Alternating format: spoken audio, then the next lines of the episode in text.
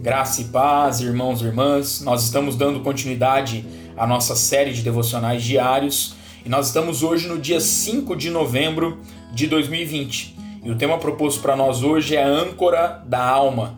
E o texto base se encontra lá em Hebreus, capítulo 6, versículo 18, a parte B, até o versículo 19, a parte A, que nos diz assim: Forte alento tenhamos nós que já corremos para o refúgio, a fim de lançar mão da esperança proposta, a qual temos por âncora da alma segura e firme. Irmãos e irmãs, preste atenção nisso. Esperar em Deus é a única certeza que nos garantirá um futuro maravilhoso, um futuro repleto de graça e de paz. Descrevendo essa esperança, o autor de Hebreus usa a expressão âncora da alma.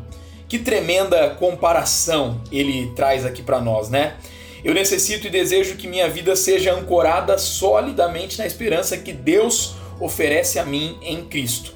Todos nós enfrentamos situações desanimadoras. Alguns têm enfrentado circunstâncias muito difíceis que, vistas a partir de uma perspectiva meramente humana, poderiam levar ao desespero. Sem dúvida, precisamos de uma âncora.